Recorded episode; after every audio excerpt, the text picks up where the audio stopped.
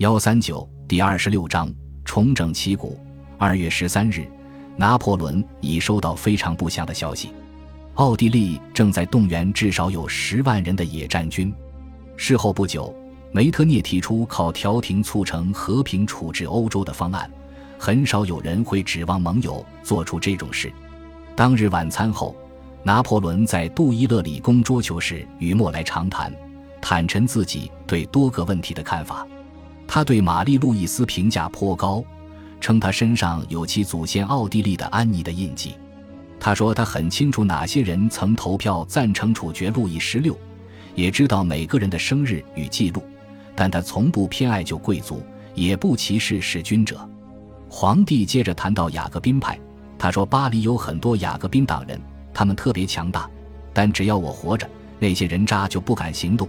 因为普月十三日那天，那伙人完全看清了我，而且他们也明白，不论何时，我一有麻烦就要立刻打压他们。拿破仑知道，俄国灾难后自己的外敌与内敌会大胆得多，我必须再打一仗，战胜那些卑鄙的俄国佬。我们必须把他们赶回边境，让他们决定再也不离开那儿。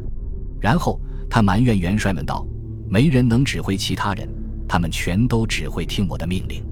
拿破仑对莫莱说：“他看好欧人，尽管此人仅具平庸才能。”皇帝批评缪拉给孩子写信时对着信纸嚎啕大哭，还说后者从莫斯科撤退时饱受意志消沉之苦。就我而言，我花了数年培养自控力，从而防止自己流露真情实感。就在不久前，我还是世界征服者。指挥当代最大最强的军队，现在一切都过去了。想想，我完全保持了镇静，我甚至要说，我的高昂精神始终不曾动摇。然而，别认为我的心比其他人的更冷酷。我非常善良，但从最年幼之时开始，我就致力于压抑自己的心弦。如今，它已不发一音。假如我将要开战时，有人告诉我。我那爱得发狂的情妇正咽下最后一口气，我会冷淡的回应，但此时我就像承受不住打击一样悲痛。战后若有时间，我会哀悼我的情妇。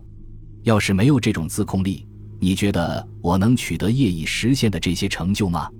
对现代人的脾气来说，如此严格的收敛情绪也许惹人厌，但在那个年代，此举被视作古典美德。毫无疑问。他帮助了拿破仑应对命运中的重大挫折。二月十四日，拿破仑在立法院和元老院开幕式上发表讲话，明显展示了这种自控力。据一名目击者回忆，他在议员的欢呼声中走上一座台阶，不过他们的焦虑脸色比他的不知多到哪去了。自从拿破仑从他所谓的俄国荒漠返回法国后。这还是他第一次在议员们面前做完整讲话。他解释失败的原因是说，冬季寒流提前到来，冷得超长，导致我的军队损失惨重。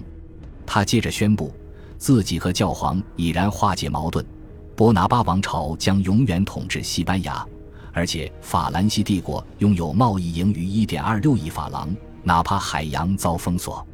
不过，皇帝也说了句实话：亚眠条约。破裂后，我曾四次求和。他补充道：“我绝不够和，除非和平是光荣的，并与我的伟大帝国相称。”十字军东征后，背信弃义的阿尔比恩这一短语就时有出现，但直到1813年，他才因为拿破仑的命令推广开来。1812年战局摧残了法国财政，直到1811年，法郎对英镑的汇率都是坚挺的，甚至稍有上涨。一八一零年，预算约有九百三十万法郎的少许盈余，公债利率则为百分之六，处于可控水平。但在臭名昭著的第二十九期公报发布后，公债利率从百分之六激增至百分之十，这表明民众对拿破仑的未来缺乏信心。此外，一八一二年预算赤字也高达三千七百五十万法郎，只有征收新税。再次出售国有财产才能弥补缺口，但因为所有权太难保障，国有财产出售额只占此前拍卖额的一小部分。政府公开售卖价值三点七亿法郎的国有土地，但仅筹得五千万法郎，因此销售税得上涨百分之十一点五，土地税得上涨百分之二十二点六。与此同时，拿破仑本人也采取一些节俭措施。他对自己的总管说：“他想要更少的厨师，更少的盘碟等等。在战场上，就连给我上菜也只能上汤，一道热菜，一块烤肉，蔬菜不要补丁。军官不能再任选葡萄酒或啤酒，他们拿到什么就得喝什么。内政部提议，若拿破仑在位时身亡，就用百分之十的省长薪水为他操办葬礼。对此，他草草批复道：‘驳回。’为何想方设法花更多钱？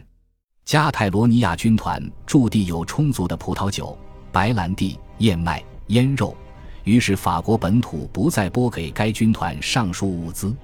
迪马将军正在搞的都是疯狂交易。拿破仑论及军务总监的奥德河要塞补给计划时道：“他显然是金钱如粪土。俄国占据前，国家建设工程都搁置了，并且再未重启。”一八一三至一八一四年，尚无迹象表明政府将取消大规模的动员与高昂的军费开支，财政赤字持续攀升。因为约克将军在陶罗根与俄军签订互不侵犯协议，一八一三年一月上旬，弗里德里希威廉三世便提出将约克送上军事法庭，但他此举只是在拖延时间而已。蒂尔希特合约签订后，普军经历了近代化改革。因此，拿破仑面对的敌人远非将近七年前他在耶拿击溃的对手了。这个国家改变了，战败是他革新的动力，而他效仿的正是拿破仑的军事管理体系。冯施泰因男爵、哈登贝格男爵、冯格奈泽瑙将军、冯沙恩霍斯特将军都主张理性变革，他将消除过时的偏见，从而重振普鲁士沉睡的实力。普鲁士实施重大的财政与行政改革，其内容包括以下措施：废除大量内部关卡税，取消限制性的垄断与惯例，解除农民的世袭奴役地位，打破职业管制、人口流动管制与土地所有权管制。普鲁士创立了自由劳动力市场，调和税收，给予大臣更多直接职责，并撤销了针对犹太人的财产制约。婚姻制约与出行制约，军事方面，普鲁士有下列举措：整肃高层指挥官，向平民开放军官职位，在军官学校中引入竞争性考试，废除鞭刑，动员国民后备军和国民军的成年男性。一八一三年，普鲁士总人口中有超过百分之十的人参军，这一比例超过其他国家。在此后两年的持续战事中。普军中开小差者也最少，普军在将要来临的战局中坐拥优秀指挥官，如冯比洛、冯布吕歇尔、冯陶恩钦、冯伯言等将军，这得益于总参谋部的巨大改观。拿破仑不得不承认，在早期战局之后，普军有了长足进步。他相当粗鲁地说：“这群畜生多少学会了点。”奥斯特利茨会战后。卡尔大公效仿他的许多做派，实施军事变革。弗里德兰会战后，巴克莱德托利的不少改革措施也复制了他的举措。普鲁士就像奥俄两国一样，从拿破仑身上学习良多，这实在算不上什么宽慰。一八一二年，欧洲军队已全面采纳军体系，因此联军实施机动式的灵活性大大提高。这是在向法军致敬，但也是在威胁他们。一八一三年二月二十八日，弗里德里希威廉与亚历山大签署《卡利什条约》。沙皇在条约中承诺道：“如果普军出八万人对付拿破仑，他就恢复蒂尔希特会议前的普鲁士疆界，并提供十五万名士兵。”条约刚刚签订，英国船只就把武器、装备、制服运至波罗的海港口，供普军与俄军使用。欧人被迫放弃柏林，并留下部队驻守马格德堡、托尔高与维滕贝格。俄军野战军已在斯德丁、屈斯特林、施潘道、格洛高、托伦，但则围攻法军，所以其兵力减至四点六万名步兵与一万名哥萨克。不过，六点一万名普军士兵将同他们会合。联军的计划如下：进军德累斯顿。以便从拿破仑手中夺取萨克森。与此同时，大量哥萨克部队将奉命穿过北德意志平原，并设法煽动汉萨城镇与莱茵邦联反叛。只要普鲁士城村稍有反抗，就烧了它。三月三日，拿破仑命令欧人，就算是柏林也不例外。幸运的是，当日俄军就进入普鲁士首都，所以法军不可能烧毁它了。拿破仑听闻消息后，对欧人大发雷霆：“你遵循的方向最无军事意义。经验丰富的将军会在屈斯特林前建立营地。”他接着抱怨道：“自己没收到欧人帐下参谋长的每日报告，只有英国媒体告诉我发生了什么。”拿破仑更生热罗姆的气，右帝埋怨道：“威斯特伐利亚人得交很多税来补给马哥德堡等要塞。”战争状态允许我们使用这些方法。自从世界诞生，人们就经常动用它们。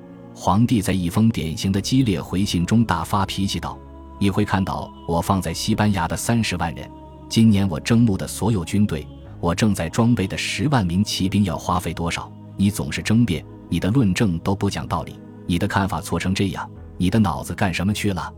为什么你要惹恼自己的保护者来满足虚荣心？”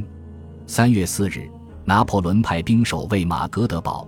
在这支部队出发前，他同其指挥官过了一遍熟悉的清单：务必确保每人的脚上有一双鞋子，背包里有两条裤子；务必确保他们按时领军饷，要是未及时发饷，需支付欠饷；保证每个士兵的子弹袋里有四十发子弹。